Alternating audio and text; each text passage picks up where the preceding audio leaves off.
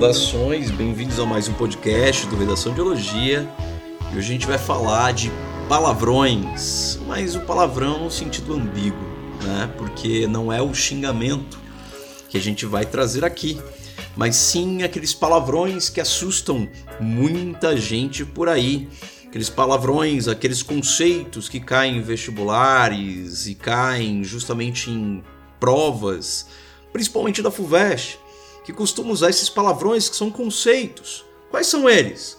Como infodemia, ou mesmo necropolítica, ou movimento antifascismo, não é?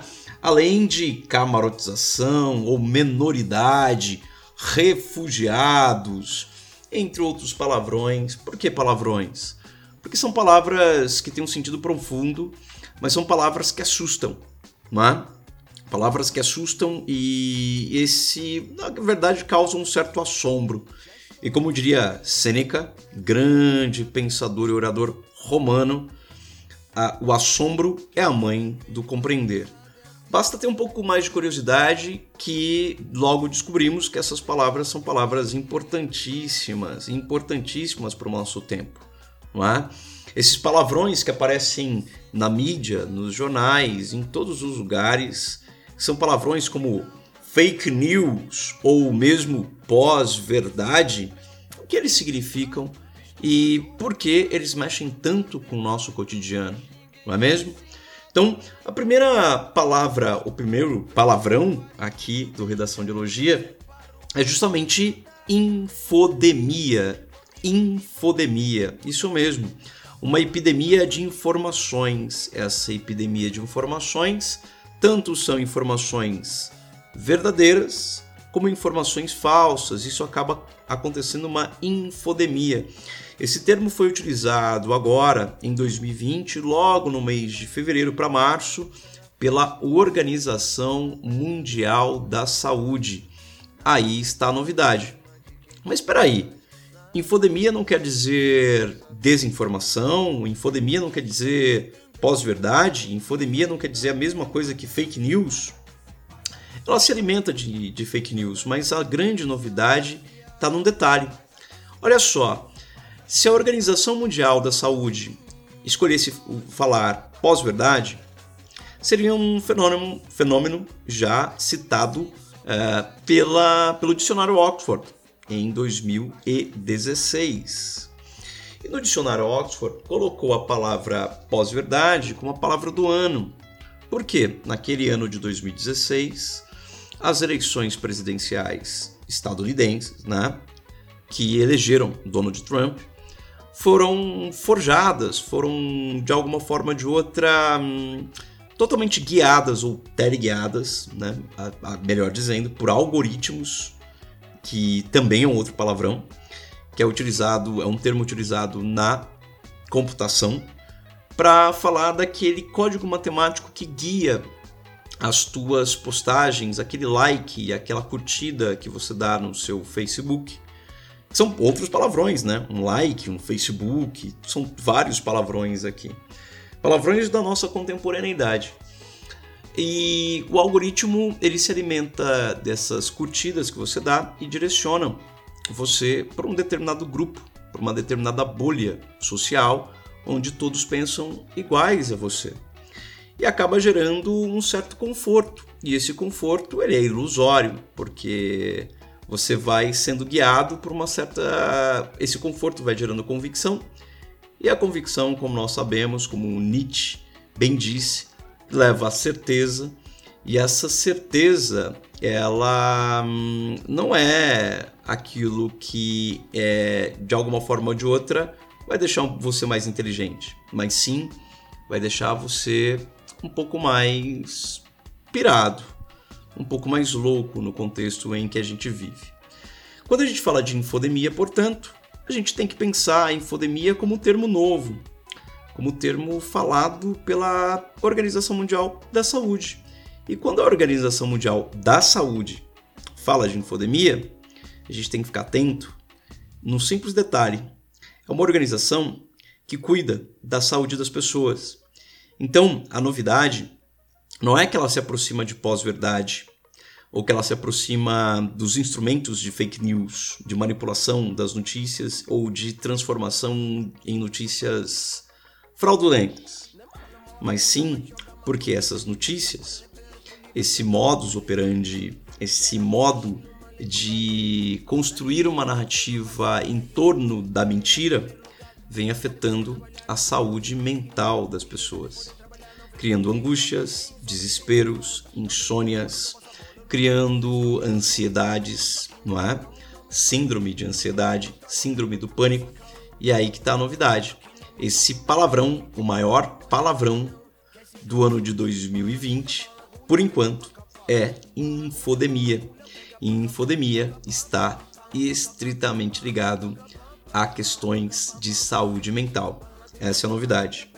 Um outro palavrão do ano de 2020, embora tenha sido trabalhado há muito tempo uh, pelo filósofo camaronês Achille Mbembe, ele é o conceito de e o palavrão, né? O palavrão chamado necropolítica. O que quer dizer necropolítica? O próprio nome já diz que vem do radical grego, necro quer dizer morte, política é o modo de viver em sociedade é, em que se valoriza a morte.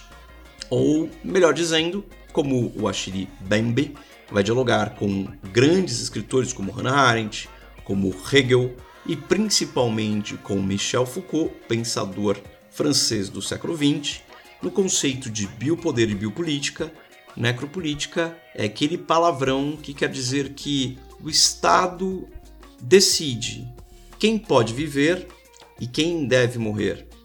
Se são os mais vulneráveis, idosos, gerando uma velhofobia, né? uma fobia, é, uma ojeriza e um ódio aos mais velhos, sejam os mais vulneráveis, sejam negros, comunidades LGBT, ou entre outras figuras que aparecem como sendo invisíveis ou vulneráveis dentro de um sistema que prioriza o lucro, o resultado, a eficiência e, portanto, é, corpos saudáveis para o sistema.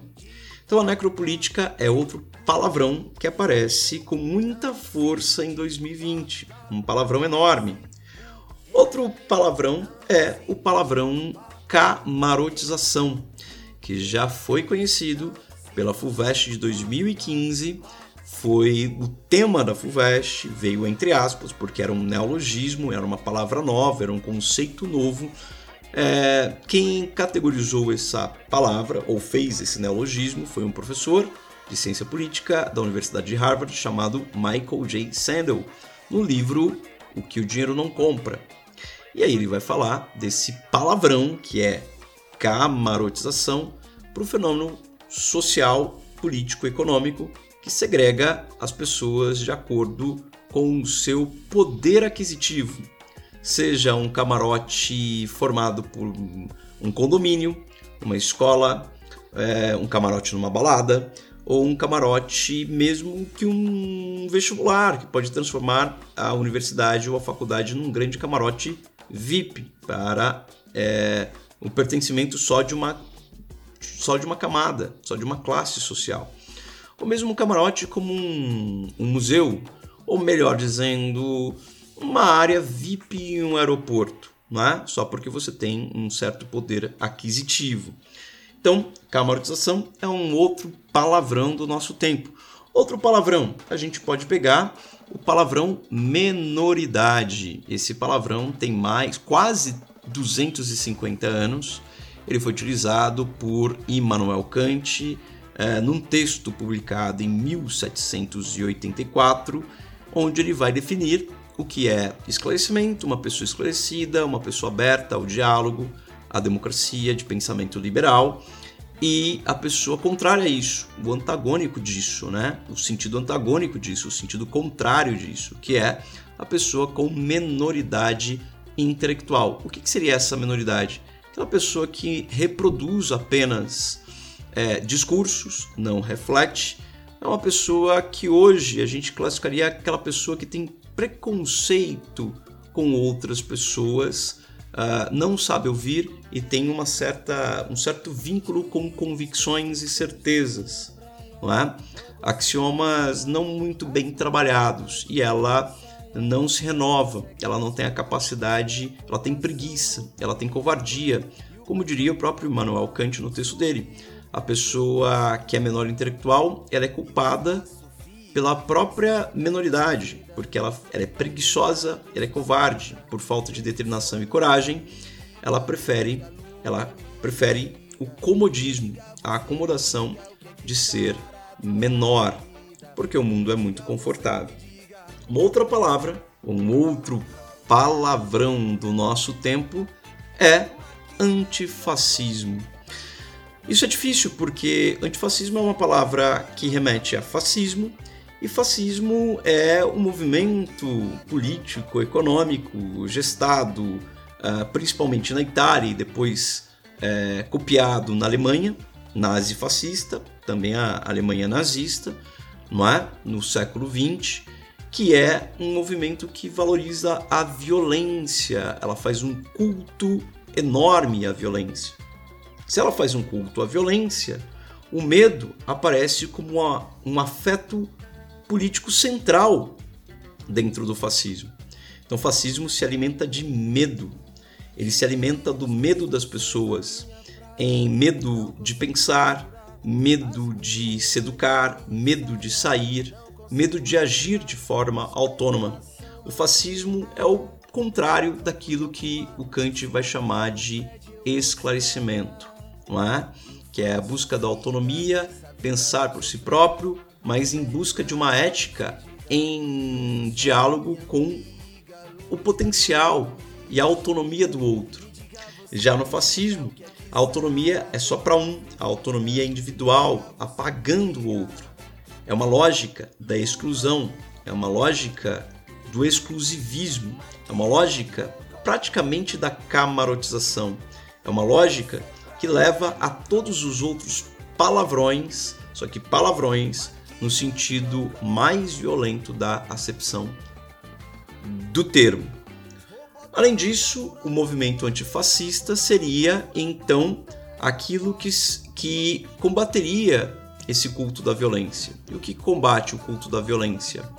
Seria o movimento do diálogo, o movimento da escuta, o movimento de colocar as inteligências para conversar. Isso seria o antifascismo, seria dialogia.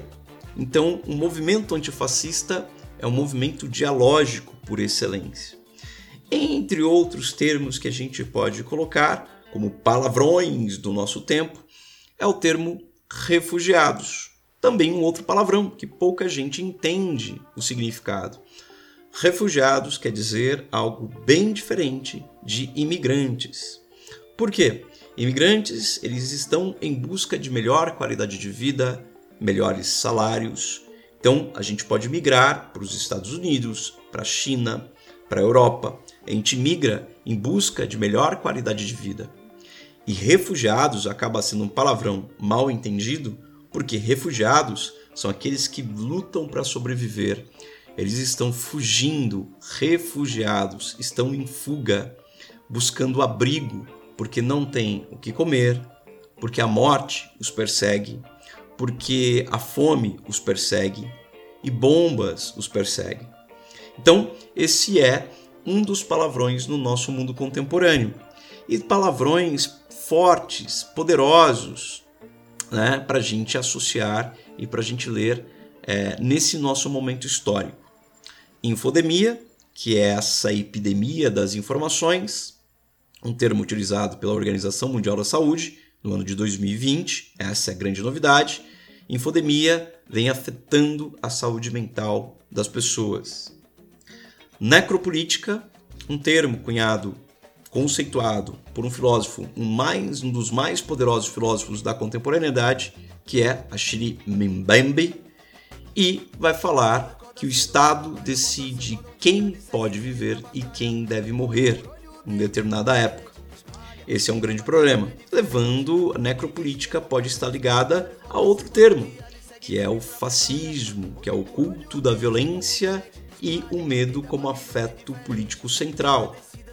Outro palavrão, a camarotização, que pode ter seu lado positivo, mas tem muitos lados negativos, porque o próprio Michael J. Sandel define camarotização como um, fenômeno que vai tolher, que vai limitar uh, o convívio entre as diferenças, já que quem vive em camarote não divide o seu espaço de convivência com o diferente.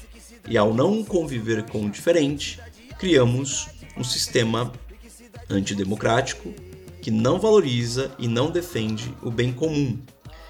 Esses são os palavrões que mais chamam a atenção, além do palavrão maior no nosso tempo, que é fascismo. Porque pouca gente não entende fascismo, ou mesmo movimento antifascista, que são palavrões para muita gente na periferia e para muita gente que não conhece. Por quê? Porque as pessoas não veem esse fascismo de forma direta. Mas elas enxergam quando falta pão, quando a comida está ficando mais cara. Isso são todas medidas, ou mesmo quando elas não podem se manifestar dentro do direito delas, buscando alternativas que sejam mais diplomáticas, de liberdade de expressão ou mesmo de defesa, potencializadoras, né? na verdade, é, alternativas mais potencializadoras.